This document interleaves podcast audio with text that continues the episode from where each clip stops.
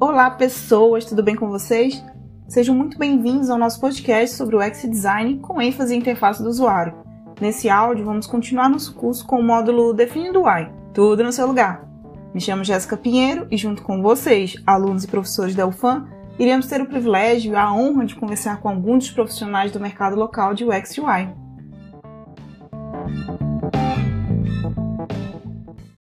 A entrevistada de hoje é Deide Costa. Deide é formada em Design pela Universidade Federal do Amazonas e pós-graduada em Design, Propaganda e Marketing. Atualmente é mestranda em Design Profissional de Artefatos Digitais na Cesar School. No CIJA, atua como UI Designer e líder de projeto no Samsung Themes. Nós conversamos sobre assuntos super importantes que vão nos ajudar a emergir nesse universo de experiência do usuário. Assuntos como, por exemplo, conceitos introdutórios de interface do usuário, fundamentos do design e elementos da interface. Então, fique à vontade e vamos nessa!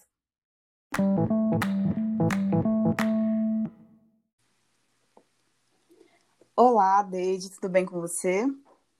Tudo bem, Jéssica, e com você? Eu tô bem, obrigada por perguntar. É, primeiramente, nós gostaríamos de te agradecer pela sua participação, esse teu tempo tão precioso e reforçar que a sua colaboração, a sua contribuição é muito importante para o objetivo deste projeto, que é compartilhar o conhecimento e conectar a realidade do mercado, né, de quem está no mercado, com a visão de quem está na academia. Então. Ah, imaginei. Eu agradeço a oportunidade de falar um pouco do, do meu trabalho, né? Obrigada pelo convite. Que massa. Para ajudar nosso ouvinte a te conhecer um pouquinho mais, você pode falar um pouquinho sobre quem é a Deide no dia a dia, fora do seu ambiente de trabalho? Bom, eu sou muito mãezona, né? Eu tenho filho, e então eu sou muito mãezona, assim, eu sou muito dona de casa. É, eu gosto de cozinhar, de sempre ter uma coisinha gostosa em casa para comer, para briscar. Eu amo natureza, assim, passear, conhecer, ir para a estrada e tudo mais. É, sentir cheiro de, de terra, essas coisas. É isso. Legal. bem, bem caseira. É. E tem algum hobby, alguma coisa que você curta fazer? Bom, eu tenho alguns hobbies, né? Eu gosto de costurar, eu gosto de rabiscar, fazer uns desenhos, assim. E eu gosto de bordar. E aí, esse, esse de bordar, assim, foi uma... Foi desenvolvido durante a quarentena, né? E de cozinhar também, testar receita. Que legal. E quem não conhece a, a, a, quem segue a Deide no Instagram, esse rabiscos dela que são é bem modesto, tá? Porque pô, ela desenha pra caramba. modéstia, modéstia à parte. E conta pra gente, tem alguma curiosidade, assim, alguma coisa que a gente. Alguma coisa que você queira é... comentar? Bom, eu eu amo aniversário. Eu adoro aniversário. Assim. Se eu pudesse, eu comemoraria meu aniversário os 31 dias do mês de maio, né? Mas eu acho que a maior curiosidade, assim, ao meu respeito, é que eu não sou amazonense, né? Eu vim morar em Manaus, vim pro Amazonas, na verdade. Eu tinha. Era muito novinha, assim, não lembro. Foi nos anos 90, né? 90, 91. E a gente, eu e minha família, a gente foi morar numa, numa cidade chamada Vila de Pitinga, que fica dentro da reserva dos índios Waimiri-Troari. Então é uma cidade de extração de minério e tal. Então, morei lá por 10 anos, foi uma infância muito feliz, infância e adolescência, né? Uhum. Então, acho que essa é a maior curiosidade, assim. Legal. E aí você veio para Manaus? Isso, eu vim para Manaus fazer vestibular, fazer faculdade, que lá não tinha, né? Uma cidade uhum. muito pequena, o pico da população lá foram 2.400 pessoas, então todo mundo literalmente se conhecia, né? É quase a população de um condomínio, né? é, é, bem pouquinho mesmo. E agora entrando no assunto design, quem é a sua principal referência? É, Jess, eu não tenho assim uma referência que eu sigo fielmente, né? Mas eu tenho, eu amo branding, embalagens, assim, como eu vim do, de offline, né? Eu, assim, eu sou muito, muito antenada com essas coisas de, de embalagem, de tendência visual para para coisas mais palpáveis, assim, do ponto de vista offline mesmo, né? Uhum. Mas tem uma mulher que eu gosto muito do trabalho dela, que ela se chama Ana Couto. Ela tem um estúdio hoje chamado Ana Couto, né? Então, eu admiro muito a história de vida dela, de carreira, a construção da carreira dela, né? Ela começou como designer, era freelance, é, e aí ela começou a juntar pequenas, é, juntar pessoas para criar, e ela é muito focada em, em marca e em embalagens. Inclusive, ela, ela que foi responsável pela reformulação de toda a linha da Natura, né, dessa, dessa linha mais clean, dessa nova pegada que a Natura tem. Então, eu admiro muito o trabalho dela, da Ana Couto. E ela também tem, ela é muito engajada com causas é, feministas, com inclusão de gênero, de raça, enfim. Gosto muito do trabalho dela. Legal. E é, e é bem importante, né, essa preocupação que a gente tem de, de espelhar a nossa marca e trazer esse sentimento de... essa voz, né, que a marca tem trazido. Exato. Né? Exato. esses novos conceitos. É, e trazendo um pouco sobre design de interface do usuário, que é o assunto do nosso curso, né? A gente está no módulo definindo o UI, né, que é tudo no seu lugar. E para contextualizar nossos ouvintes com relação a esse assunto, quais são as boas práticas na, na construção de uma interface? Bom, é, primeiro é, é importante lembrar, né, que a UI, ela, uma boa UI, ela só existe com uma boa UX, né? UI sozinho ele não, não trabalha, né? Então, assim, uma boa interface, meu ponto de vista, boas práticas, né, uma boa interface é, é aquela que é clara, é objetiva, né, para a navegação do usuário. Quanto mais tempo o usuário leva para encontrar o que procura, pior são os resultados, né? Então, uma boa interface é aquela que ela é clara e objetiva, né? Então, é sempre importante é, adotar como boa prática é, sempre pensar em projetar a interface se baseando nas reais necessidades do usuário, né? As melhores interfaces são, são invisíveis ao usuário, né? Ou seja, é um, um bom exemplo é o Google Chrome, né? Ele é um aplicativo muito robusto, ele é recheado de recursos, porém todos ficam invisíveis, né? Quando você abre a primeira tela, a primeira vista dele, é, é um layout super simples, super claro, né? Mas tudo que ele tem de, de tudo que é agregado a ele está tá invisível ali, está oculto, que você pode ir, ir, pegando conforme sua necessidade, né? Então, quanto mais simples e mais limpa a navegação, mais fácil será a adaptação do usuário para aquela, aquela interface, né? E sempre organizar as informações, né? Criar padrões de espaçamento, de grids, de elementos, é, fundamentais para organizar essa informação e permitir que, que a atenção do, do usuário seja focada nos pontos específicos, né, facilitando a concentração e a navegação dele. E sempre também é, utilizar é, cores de forma estratégica, né? O usuário deve estar sempre no comando das ações, então ele, ele quer e precisa ter esse controle das ações, né? Como exemplo, você é, quando você está no site, você tem as opções de editar, de remover, finalizar compra ou continuar comprando, né? Isso são boas práticas, é você deixar o usuário no comando, né? E sempre dar feedbacks, né, dentro das aplicações. Toda ação gera uma reação, né? Então, é, sempre que você pensar numa interface você pensar numa página, ou pensar em, em, alguma ação, lembrar que aquilo precisa ter uma reação. Então, sempre dar feedbacks. E eu acredito que, como boas práticas, é isso: organização, priorizar a necessidade e sempre dar feedbacks. Foca, focando no usuário, né? Tendo o usuário sempre, é, sempre focando no usuário. Massa. É, com o advento das novas tecnologias, os gêneros e linguagens ele, eles acabam sendo mutáveis, né? O que a gente conhecia antigamente, talvez não seja tão é, o que a gente está utilizando hoje. Que conceitos de design podemos citar que permanecem na construção de interface? Tá, aproveitando que você vê um pouquinho do gráfico ali, acredito que tem muita coisa que está bebendo disso, né? Então. Uhum, é. Essa, essas, esses conceitos, assim, como você disse, são mutáveis, né? Então, é, hoje, se você, se todo o início de ano você pesquisar no Google Trend Design, você vai ver um monte de, de tendência, um monte de novos conceitos. Mas eu citaria coisas que são muito básicas e, e, que são lá dos primórdios do design, né? Que é a legibilidade, o contraste e a acessibilidade, como, como conceitos imutáveis do design, né? Então, sempre que você for projetar uma interface, independente se é se é para mobile, se é para web, se é para offline, você sempre tem que priorizar a legibilidade, é, o contraste e a acessibilidade. Hoje, cada vez mais, né, você vê profissionais, é, doutores, mestres pensando e se preocupando, se preocupando em atingir as minorias, né? Isso para melhorar sempre a experiência como um todo. Então, é, sempre estão priorizando o contraste, tanto é que você vê que os celulares hoje eles já vêm com as opções de ver um dark mode ou de alto contraste, com muito mais acessibilidade para quem é daltônico, para quem tem algum nível né, de deficiência visual. É, para os idosos que estão cada vez mais conectados. Então, isso, isso tudo engloba, né? Legibilidade, contraste, acessibilidade eu acho que eu citaria esses três como, como sendo conceitos que são imutáveis do design, né? Mesmo com tanta coisa nova, né, vindo por aí. Mas eu acredito que esses sempre teriam, têm que ser priorizados dentro de uma aplicação. Legal. É...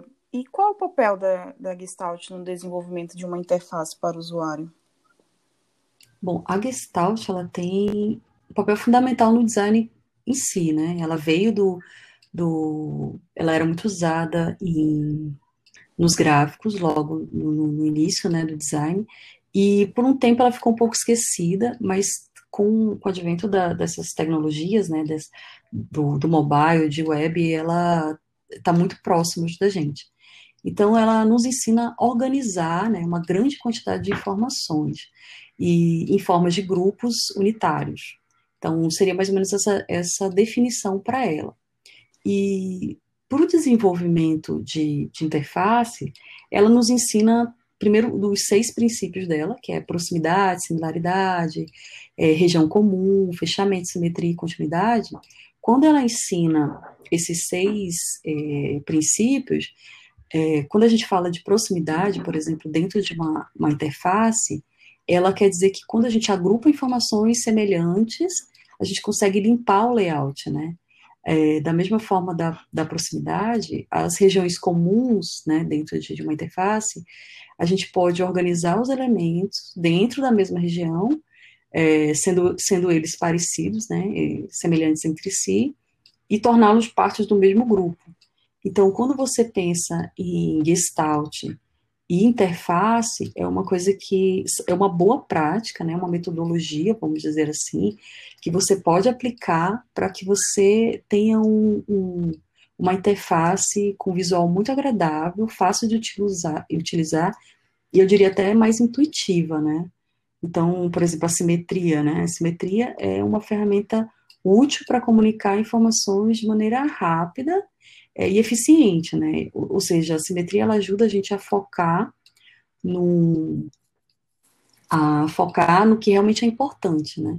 E a continuidade é a mesma coisa, por exemplo, aqueles os menus de site que ficam na, naquela parte superior, né? Você vê que é um, um por exemplo, tudo um do lado do outro, tudo bonitinho. A gente vê ali a continuidade, ali tem tem proximidade, ali tem fechamento, né? Porque quando você junta tudo, você vê. E às vezes a gente faz isso até inconsciente, mas ainda assim a gente está aplicando a Gestalt, né? Então, a Gestalt é muito importante para isso na interface, para ajudar a gente a organizar essa grande quantidade de informações.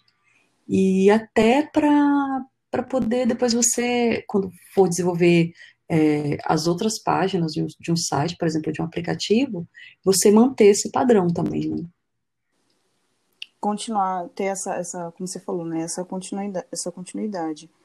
É Exato. muito bom, você falou sobre é, percepção e conseguir é, realizar a, a, a, organizar né, a hierarquia das informações. Então, a Gestalt está aí para nos ajudar a priorizar, né? Que tipo de informação eu vou ler é. primeiro, o que, que vai sair agora, né? Para onde o meu usuário vai, para onde eu vou conduzir o olhar do meu usuário, o que, que ele Exato. vai fazer de acordo com, com uma é. técnica é como se fosse um guia, né, para ele.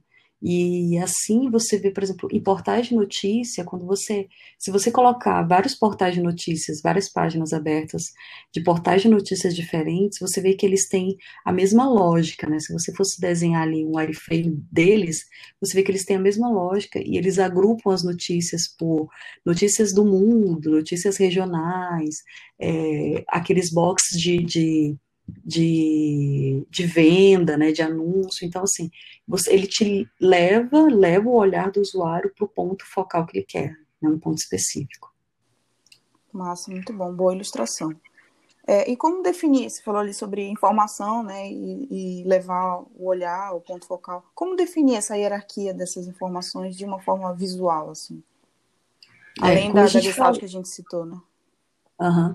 É, como a gente falou, né, a hierarquia da, da informação, hierarquia da interface, ela justamente vai definir o que é mais importante nessa interface.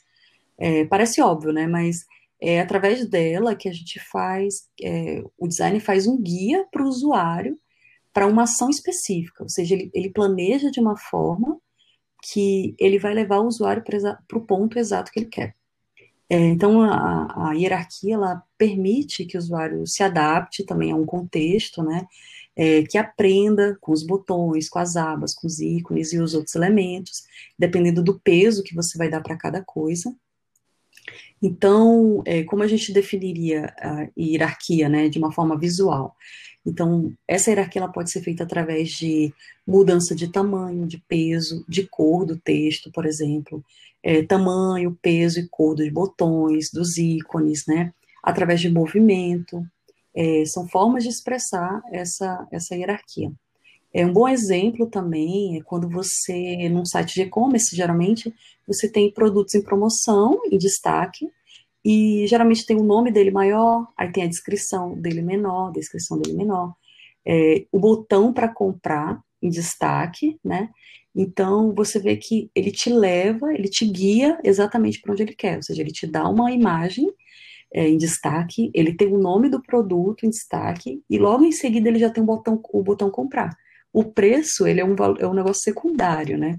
Então, se você for entrar numa loja e-commerce, você vai ter exatamente isso, tipo, um botão colorido, uma, uma imagem bonita, o nome de destaque e a descrição vai ficar lá por último, no máximo, é, saiba aqui, ou veja a descrição do produto, né? Então, a hierarquia ela serve para isso, né? Para você, para te guiar, guiar o usuário para aquele ponto estratégico. E ela pode ser feita através disso, né? Com alteração de tamanho de fontes, cores de botão, de ícones, etc. Legal. Botão secundário, como você falou, né? Primário, tem ali todo um, um projeto por trás. E como funcionam os grids na composição de uma interface?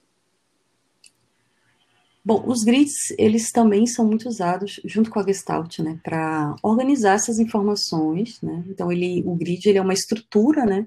Então ele serve para organizar as informações dentro dessa estrutura. E eles auxiliam também na conservação do padrão do layout, né? Ou seja, para o layout ter consistência, né? Ter consistência visual e de todas as outras telas, né? Da, da sua aplicação. Então, o, o, o, grid, ele vai funcionar tanto para sua home, falando de website, tanto para sua home quanto para as páginas internas, né? É, e posteriormente, ele pode tornar também a sua, sua interface responsiva, né, para outras plataformas, web, mobile, é, e assim sempre preservar, óbvio, a experiência do usuário. Então, quando você entra no aplicativo do iFood, por exemplo, é, a mesma experiência que você tem no aplicativo, você tem na web, porque eles têm consistência visual, eles respeitam o grid, eles respeitam a hierarquia da informação é, em todas as plataformas dele, então é bem importante. E, é, e os grids também permitem criar é, além de, dessa linguagem visual comum né, em todas as, as páginas, é, os componentes também se relacionam entre si, né? É, imagem, texto, então eles sempre ficam, é, permanecem no mesmo padrão. E aí, quando a gente fala de grid, sempre tem dúvida, né? Tipo, mas como é que eu começo, né? Tipo, grids, eu, eu uso quanto, quantas colunas, quantas linhas, né? Boa. Então, é, então falando de colunas, né, especificamente, é, os, os, formatos mais, o formato mais usado hoje é o de 12 colunas, por uma razão simples de que ela é, é flexível para você dividir, né? Então, é, por causa da flexibilidade proporcionada por, por ela, que é capaz de dividir num layout bem uniforme, assim. É, ou seja, você pode dividir 12 por 2, 12 por 3, 12 por 4, e assim você tem uma série de modulações, né? Então você pode, de repente, usar vários boxezinhos de textos de, em 12 colunas, ou você pode ter uma imagem estourada em seis colunas e texto nas outras seis colunas, enfim, fica muito mais maleável, né?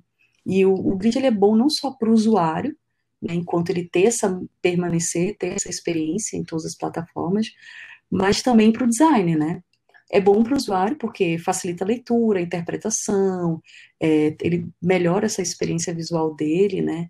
Ele tem menos esforço de, de aprender o conteúdo, né? Pois o, o olho humano ele percebe essas contribuições proporcionais dos elementos, né? Ele associa essas informações com mais facilidade quando o layout ele é mais harmônico, né?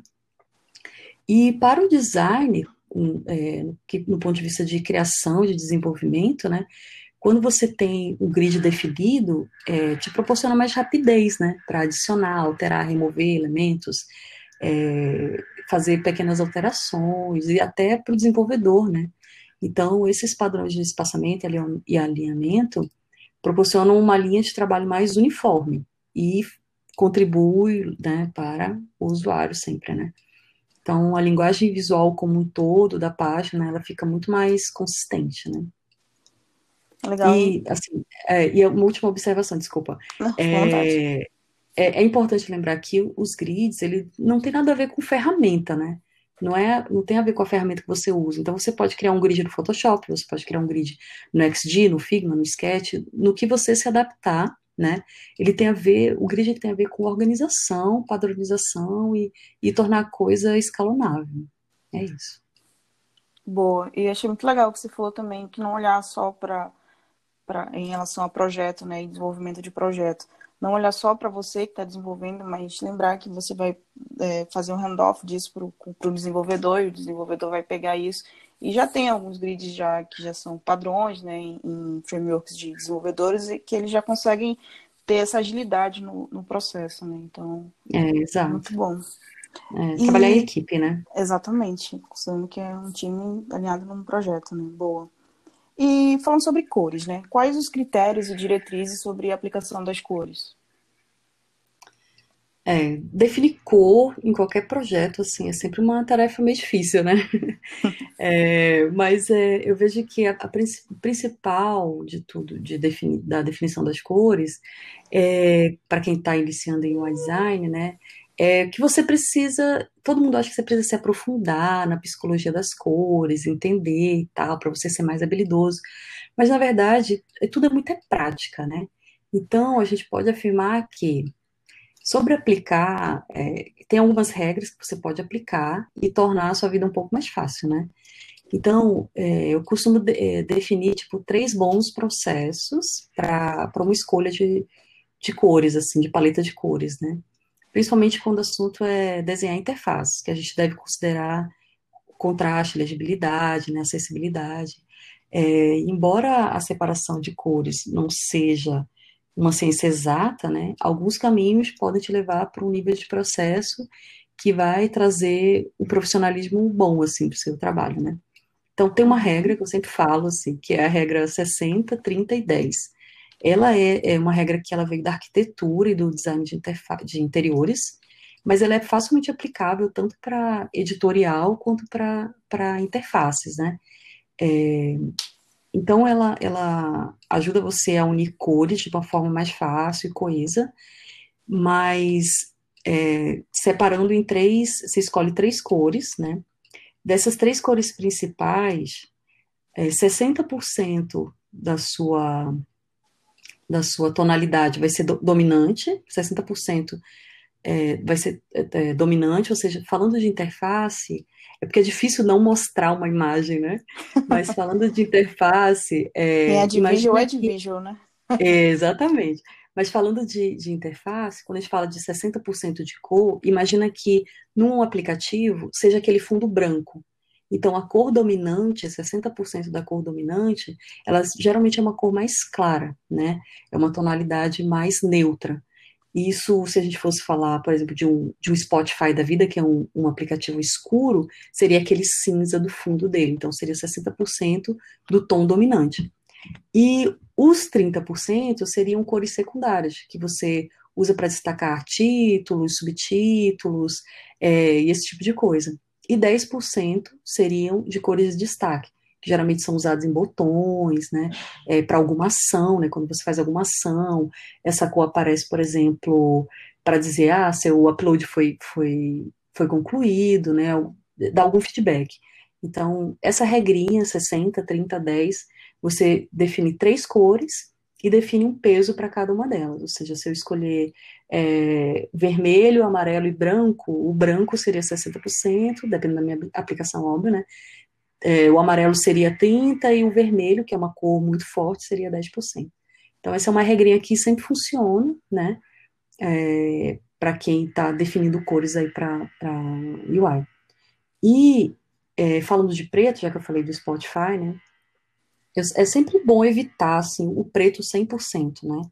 É, esse é um dos truques assim de cores mais importantes que, que a gente aprende assim, ao longo do, dos anos, é, porque o, o, preto 100%, na verdade, ele não é uma, ele é uma cor opressora, né? Quando você coloca o preto puro ao lado de um conjunto de cores escolhidas é, detalha, detalhadamente, né? Inevitavelmente ele vai dominar todo o resto, né? Então, por ser uma, não ser uma cor natural, o preto acaba se destacando mais do que deveria. Então, muitos aplicativos que a gente usa, é, citando novamente o Spotify, né?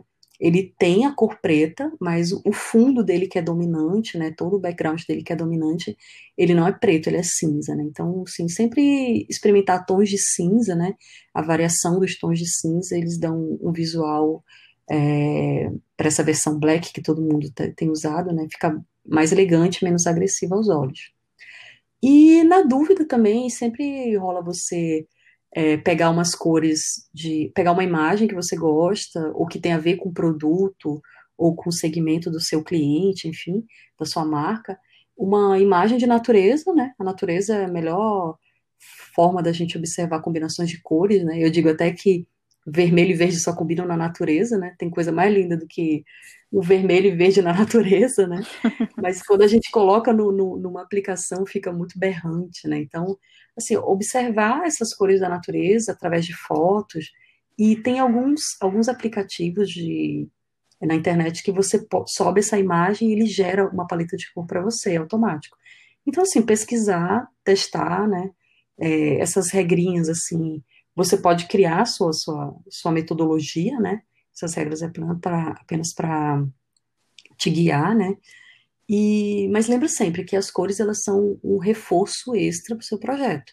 Então, ela sempre é um plus para o seu projeto. Você vê que o Nubank, por exemplo, o, o, aquele tom de roxo, de, de lilás, enfim, se tornou a cor dele, né? Porque ele usa tão bem que é impossível pensar num, numa outra aplicação com aquela cor que não seja o Nubank, né? Então, assim, as cores, ela, ela pode te dar o, o seu plus do seu projeto, assim. Legal que você falou de, de, de marca, né? Você falou, deu o exemplo do, do Nubank, no caso. É, se eu já tenho uma identidade bem estruturada, bem consolidada, acaba que eu vou, eu vou aplicar as cores da minha identidade na minha regrinha 60-30-10 ou, ou em alguma outra que eu, que eu escolher, né? Então, Exato. acaba sendo um, um complemento. Legal. Exato. Falando sobre tipografia, como funcionam as escalas modulares na tipografia? Bom, eu adoro tipografia, né? Minha monografia na, na faculdade foi sobre tipografia. É, as escalas modulares, é, ela é importante. É, sempre pergunta para que serve, o que é, né? As pessoas acham que é um monstro assim. Mas na verdade, se a gente fosse definir uma escala modular, ela seria um produto servindo produtos, né? Ou seja, você, para você dentro de um aplicativo, por exemplo, a gente tem muitas telas, muitas telas, a gente tem muitas ações, né? Às vezes dentro de uma mesma tela você tem outras tantas subtelas, tem, tem muita coisa, muita coisa de texto. Então, é, essas escalas modulares, elas servem para é, tornar as coisas, padronizar os campos de textos, né? Então, elas podem ter até 13 variações de estilos, e, e para suportar em cada sistema, né? Então elas podem ser reutilizar, é, servem para reutilizar textos, é, cada uma dentro da sua aplicação, é, e elas variam. Então são tamanhos de títulos, tamanhos de subtítulos, é, te, tamanho de texto corrido, tamanho de texto de botões. Então na verdade as escalas modulares elas, ela é um, um guia para tamanhos de textos, né? E ela é importante também para estabelecer a hierarquia dessas informações. Quando eu falei lá no início sobre é, um e-commerce que você entra e tem essa, essa, o destaque do título, do valor, da descrição, a escala modular ela é muito aplicada ali, né? Ou seja, você já sabe quando eu estou falando de produto, eu vou ter o tamanho X do meu título, o tamanho X do meu subtítulo, o tamanho X da descrição. Então, as escalas modulares servem para isso. É, para deixar a sua tipografia mais coesa, né? E, e, também ajudar na hierarquia dessa da informação por meio da, da diferenciação de peso e de tamanho de fontes. E de espaçamento é. também. Massa. Essas escalas elas são meio que uma, uma convenção, né? Meio que já padrões ali Isso. que alguém já estudou e a gente só, opa, vou utilizar a escala tal. É. Porque eu vou é, utilizar é, Fibonacci vez... porque alguém falou. Isso, uma vez me perguntaram como que eu calculo, né? Eu falei, não, filho, não calcula não, porque isso vai dar um trabalhão, né? Exatamente. Não precisa. Você você entra ali no site do, do Material Design, lá tem tudo mastigadinho já, já, isso é uma coisa que já foi amplamente estudada, né? Então está mais do que validada. Então vale a pena. Entre no, no, no, site do Material Design, estudem a documentação que tem lá. É muito ilustrado, assim, é muito prático, né, Jess, de, de, de entender. Então, as, a escala modular de tipografia, primeiro ter na cabeça isso, que ela vai te auxiliar muito na tua produção, porque isso é, uma, é como se fosse o design system, né? Você tem uma produção, uma pré-produção, antes de você colocar a mão na massa de fato, né? Então elas servem para isso, para padronizar o tamanho dos textos, é, qualquer tipo de texto, título, subtítulo, é, texto corrido, texto dos botões, enfim, de tudo. Legal, muito bom. E falando sobre ícone agora, né? A gente está falando sobre elementos da interface, obviamente. Então a gente falou sobre uhum. cor, sobre tipografia, sobre ícones. É... Legal. Sobre ícone. O que, que é essencial na construção de um ícone? Bom, o ícone ele é essencial primeiro para a construção da, de uma UI, né? Então, tem, é inevitável dentro de uma UI você não ter um ícone, pelo menos, né? Então, os ícones eles são universais e eles é, são essenciais dentro, do, dentro de uma interface. O bom ícone, um bom ícone, ele é primeiro útil, né? Ele tem que ser absorvido naturalmente e, sei lá, é dizer que o ícone tem que ser icônico, né? Mas quando a gente fala de construção do ícone em si, eu acredito que o primeiro ponto é não querer inventar a roda, né? Os ícones, por eles serem universais, eles precisam ser entendidos rapidamente. E alguns ícones é, são tão universais, de fato, como o exemplo do, do ícone de telefone, né? Que não tem o, o que, o, não precisa ser mudado, né? No máximo você vai mudar o estilo, mas não, aquilo já está mais do que validado, provado e testado pelos usuários. Então não precisa querer inventar a roda, né? Os ícones precisam ser universais. E aí na construção, é, você tem também tem essas regrinhas que você pode aplicar Gestalt nele, né? Quando a gente fala de pregnância e consistência visual, a Gestalt está muito presente no, na construção de ícones. É, e ele e sempre seguir um estilo único dentro do teu projeto, né? Existem alguns estilos de ícone, que os mais usados é o flat, o preenchido ou, e o line, né, que é aquele que é só o contorno. E esses, existem alguns aplicativos que você pode baixar, alguns sites que você pode baixar, ícones, que eles têm já uma autorização. E alguns sites eles conseguem até mesclar estilos diferentes, né? Então, citando novamente o iFood, você tem um ícone é, line, inline, né? Na, e quando você clica nele, ele fica preenchido. Então, ele consegue mesclar esses dois estilos de ícones. Mas ele sempre segue é, a mesma linguagem visual, né?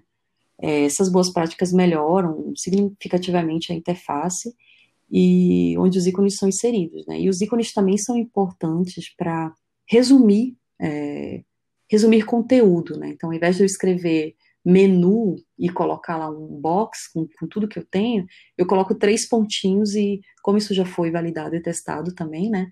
Como toda aplicação de, de UX que envolve, é, de UI que envolve UX precisa ser testado. Então, quando eu coloco três pontinhos, eu resumo tudo que é menu, né? Então, é, o ícone ele tem essa função de resumir também tudo, né? E que mais? E ah, sim, para você criar um ícone, já que você, se você nunca criou um ícone, tem curiosidade de querer começar a fazer uma família de ícones, né? É, é importante você utilizar uma grid também, né? Ou uma keyline. Isso, esses, essas duas opções você também tem lá no site do Material Design. E você também encontra facilmente no Google, digita lá Google é, grid para a criação de ícones ou é, keyline para a criação de ícones, você encontra também. É um guia, é como se é uma grid mesmo, né? Como a gente tem, sei lá, desde o do Corel até o, o, o Illustrator você já trabalha com grids, então é um grid que você torna, é, deixa o seu ícone mais consistente para toda a sua família, né? Então você vai ter a mesma espessura de linha, você consegue definir a espessura de linha, é, a mesmo, mesmo tipo de borda, né? Tem tudo isso. E, e nunca esquecer de testar os ícones, né? Você tem vários, várias técnicas de, de, de teste para ícone, que algumas é, têm a regra do 80-10, que 80% das pessoas precisam identificar aquele ícone é, e 10% podem interpretar o contrário, até 10% podem interpretar o contrário. Então, eles têm esse padrãozinho de 80-10, é uma regra de, de, de teste para ícone para validar, né? Então, se você tem intenção de começar a criar ícones e tudo mais, vale a pena estudar um pouquinho sobre é, as grids, né? Os estilos que eu falei, os três principais, e como que você testa e valida esse ícone. Muito bom.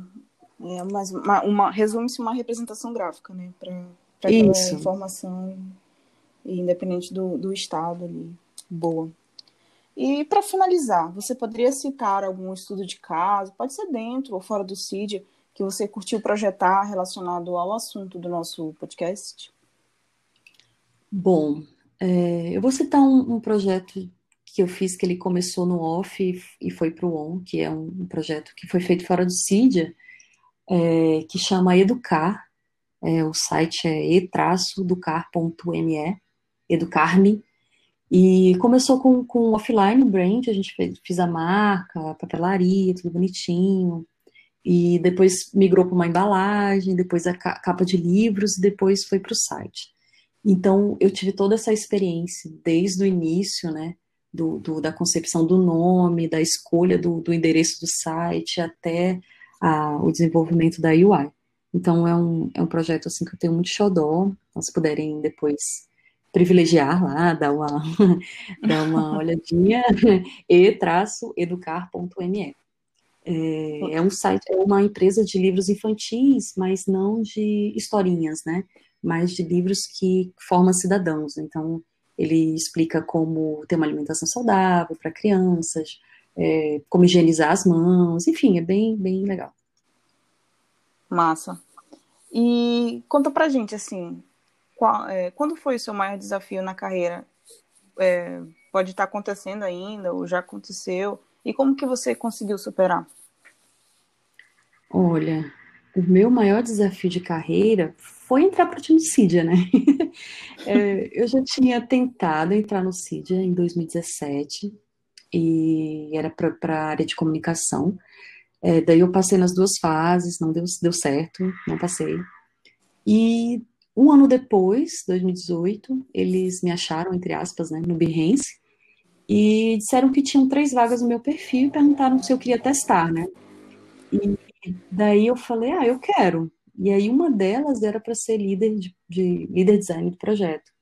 E eu falei, bom, se é para cair, que seja do, do mais alto, né? Eu vou testar essa que é líder design. e aí eu passei, mas assim, foi um desafio, porque a minha vida toda eu trabalhei como diretora de arte, de offline, em agência de publicidade, né? E aí migrar dessa plataforma, né? Um dia eu estava falando de folder, outro dia eu estava falando de, de AR, de, enfim. Então, o grande desafio, assim, pra, até hoje, né, sem dúvida, foi, foi entrar para o time do CIDIA. É, são muitas nomenclaturas novas, são muitas funções novas, né? Então, é um grande desafio. Até hoje é um grande desafio, né? Mas vale muito a pena. Legal, tá, tá ocorrendo essa migração e até me identifico bastante com um pouco da, da tua história. E é, esse universo de vídeo, de gráfico, eles acabam em algum momento ali se cruzando, né? Então, as tecnologias estão mudando, mas os conceitos de design, alguns são, são bem já validados, né? Exato. E qual seria um recado para quem está começando agora, para a galera, para os alunos que estão entrando, calouros, é, seja no mercado de trabalho, seja no interesse do assunto sobre interface do usuário, no contexto de UX? Você tem algum recadinho para quem está começando agora? Bom, é, o recado seria estude, pesquise, tente, teste bastante, né? Não tenha medo de, de criar projetos fantasmas, né? De mostrar para alguém que, que já é da área, que já está trabalhando na área. É, não tenha medo de perguntar, né? E, se possível, use a internet para o bem, né? Ou seja, siga os canais, corretos, assim, os, os, canais que vão te agregar, né? E falando especificamente de UI, eu sugeriria seguir o UI Lab, o Medium, o Dribble, o UX Unicorn, enfim, entre outros, que vão que trazem muito conteúdo atual, né? Assim, coisas que não vai dar para imprimir num livro para você ler daqui a seis meses, não, que está acontecendo agora mesmo. Então, é, são canais que vale muito a pena você seguir e testar, né? pega, baixa aí o XG pro seu computador, baixa umas UI kits que tem lá gratuitos e vai testando, vai entendendo o que, que é design system, vai entendendo o que é o que é grid, né? Então não tenha medo de testar, de mexer, de pedir para ver o projeto do outro colega, porque tudo isso agrega, né? Tudo isso agrega. Eu e a Jéssica a gente veio da mesma área de offline, então a gente sabe como isso é importante, você ver o outro fazendo, né? e mostrar e pedir feedback né, de outro, outro profissional. Isso é muito importante. Exatamente. É... E para finalizar, você já deu algumas dicas aí, né? Alguns, alguns incentivos. Mas você tem alguma, algum livro, alguma série para indicar para gente? É... Bom, eu, indico, eu não vou indicar livro nem série. Eu indicaria sites mesmo, né? Que eu sou muito ligada em sites, assim. Então, eu indicaria o Medium, principalmente, porque é uma plataforma que tem muitos, é, muitos artigos, né, de, de, profissionais da área. Então, não só, não é aquele texto corridão, chato de você ler, não, eles trazem muita coisa de motion ilustrada. Então, você, quando ele fala de, por exemplo, se você for procurar um artigo lá sobre é, sobre Gestalt, ele vai te dar um exemplo visual de cada coisa que a gente falou, entendeu? Então, eu gosto muito do Medium, então eu indicaria o Medium como, como uma plataforma de, de você, uma fonte de, de, de, de informações segura, né? Assim. Legal, e está bem presente no nosso contexto de, de, de digital, ali algumas é. empresas publicam seus artigos no, no, no próprio Medium. Também. E infelizmente estamos chegando ao fim do nosso podcast e gostaríamos de agradecer novamente a maravilhosa Deide, mulher, por ter aceito o Mulher. Tchau de citar. Ter aceito o convite e ter doado um pouquinho do seu tempo para o nosso projeto. Muito obrigada, Deide. Ah, eu que agradeço, Jéssica. E também dizer que eu tenho um grande orgulho, um privilégio de trabalhar com você e com o Edu também. É, e assim, saber que, que esse projeto está inserido né, com o pessoal da UFAM, assim, é maravilhoso. Eu fiz faculdade lá, tenho muito orgulho. Então, muito grato pela oportunidade, parabéns pela iniciativa, né? Espero ter conseguido acrescentar um pouquinho, alguma coisa aí relevante para vocês. E quem quiser me procurar na rede social, a gente se fala, troca ideia, tranquilo. Foi maravilhosa. Obrigada, Deide. Querida, eu que agradeço. Um abraço. Tchau, tchau. Tchau.